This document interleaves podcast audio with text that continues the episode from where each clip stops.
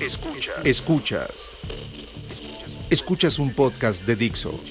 Escuchas el podcast de Moisés Polishuk.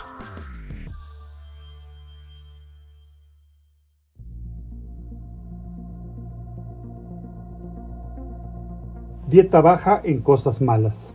¿No te pasa que cada vez con más frecuencia te empiezas a cansar de solo escuchar malas noticias? Fíjate que hace poco me puse a ver en mis diversas redes sociales toda la información que me llegaba de todo tipo de noticias y no es sorpresa que casi todo era algo malo, algo negativo, algo alarmante o alarmista. Entonces me puse a reflexionar en que si de por sí el fenómeno de esta pandemia en pleno 2020 es ya algo que nos ha forzado a privarnos de cosas que nos gustaban, como caminar en la calle, como hacer ejercicio en un área pública, en vernos con amigos o seres queridos, o sea, todo esto y es algo claramente negativo como para ahora estar teniendo que alimentar mi vista con titulares espectaculares, batallas mediáticas entre políticos, desgracias de diversos tipos, y es cuando pensé, de verdad, esto es suficiente, no más. Desde el punto de vista de los negocios mediáticos, por supuesto que la nota alarmista, la tragedia, los asesinatos, los crímenes, balaceras y demás situaciones son temas llamativos Tristemente los vemos porque ese tipo de muy entre comillas información genera atracción morbosa. Es algo que la gente prefiere ver a notas buenas, sorprendentemente. En pocas palabras, a la mayoría les atrae lo sensacionalista y por eso incluso una mala noticia se busca ampliar y hacer más exagerada, porque así se alimenta ese medio, persona o red social de más interesados, entre comillas, también documentarse.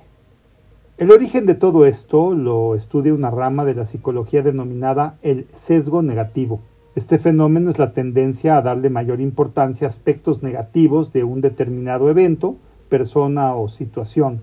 Es pues el hecho de darle más relevancia a los estímulos negativos por encima de aquellos que pueden ser positivos o neutrales. Este fenómeno psicológico también ha sido llamado asimetría positividad-negatividad y repercute de forma muy significativa en nuestra vida diaria. Por ejemplo, este fenómeno es el que permite comprender por qué las personas, cuando conocemos a alguien nuevo y conocemos un rasgo negativo de esa persona, pareciera que nos centráramos exclusivamente en características malas de la misma. Esto generaría una primera impresión negativa, la cual muy difícilmente podría ser modificada a largo plazo. O seguro te ha pasado que si escribes algo o das una conferencia y luego revisas los comentarios, puedes tener cientos de aspectos buenos, digamos 150, pero uno de ellos es negativo y opaca por completo todo lo que leíste bueno, como si solo lo malo importara. Y de hecho, acabas por recordar solo eso, lo malo. Es increíble, pero lo malo tiene más efecto en nuestro comportamiento que lo bueno. Lo peor es que las repercusiones del efecto negativo provocan por igual un desbalance en nuestro pensamiento, en la forma de afrontar un riesgo, en la atención que prestamos a algo, nuestro propio desempeño, en fin, en palabras sencillas, nos hace daño. Por lo menos hay una alternativa atractiva en lo referente a lo que decidimos ver, leer o escuchar, que de forma atractiva se puede llamar una dieta baja en cosas malas. Así tal cual como existe una dieta baja en calorías o en carbohidratos, podemos tener también una dieta baja en cosas malas. Empieza a escoger en tu línea de tiempo de noticias el seguir a empresas, organizaciones y personas que son positivas, que te hablan de cosas buenas. Si te enteras de un grave incidente en ese momento, digamos un altercado a balazos, Evita conectarte a las noticias de cualquier tipo. Es casi como ponerte un antifaz para evitar ver lo que es mejor no ver. Si acaso, lee un párrafo del medio más serio que consideres para estar medio enterado y eso si acaso. De la misma forma empieza a difundir todo lo que ves interesante en arte, ciencia, tecnología, naturaleza. Eso sí, compártelo, coméntalo, responde con agradecimiento a aquellos que te lo hacen notar. De esta forma, cuando menos tú, como la parte de la ecuación de oferta y demanda, siendo tú el de la demanda, en términos económicos, puedes controlar la proporción de negativismo que nos contamina y hace tanto mal. Sin embargo, en paralelo, la parte de la oferta, esto es, los que ofrecen la información, empiezan a ver que si está haciendo sentido profundizar en lo referente a dar herramientas a sus clientes y público para lograr mantener su dieta baja en cosas malas.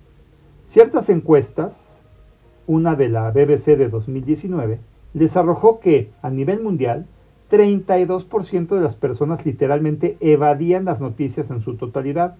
Uno de cada tres no quiere saber nada de noticias y eso era porque para la mayoría de ellos las noticias afectaban negativamente su estado de ánimo.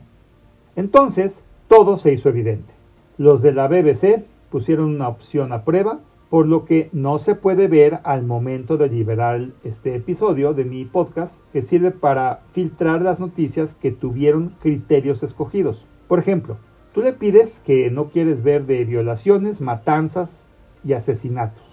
Entonces ese filtro te pone borrosa la noticia que tenga ese contenido y solo si tú quieres la puedes ver y así puedes disfrutar el resto de las noticias sin alterarte por ver cosas que no quisiste ver. Buen ejemplo el de la BBC, entendiendo al mercado enorme que puede ser su cliente si decide liberar esto, ganando así 30% de la audiencia perdida. Como conclusión, puedo afirmarte que tú eres el que puede ponerse a dieta de cosas malas, de noticias negativas, de aquello que alimenta al sesgo negativo ampliamente documentado. Si lo negativo no te afecta según tú, perfecto, pero en mi caso 100% ya estoy a dieta de todo esto y sí te puedo decir que me siento mejor. Pruébalo, te lo recomiendo. Soy Moisés Polishuk y agradezco que me hayas escuchado. Hasta la próxima.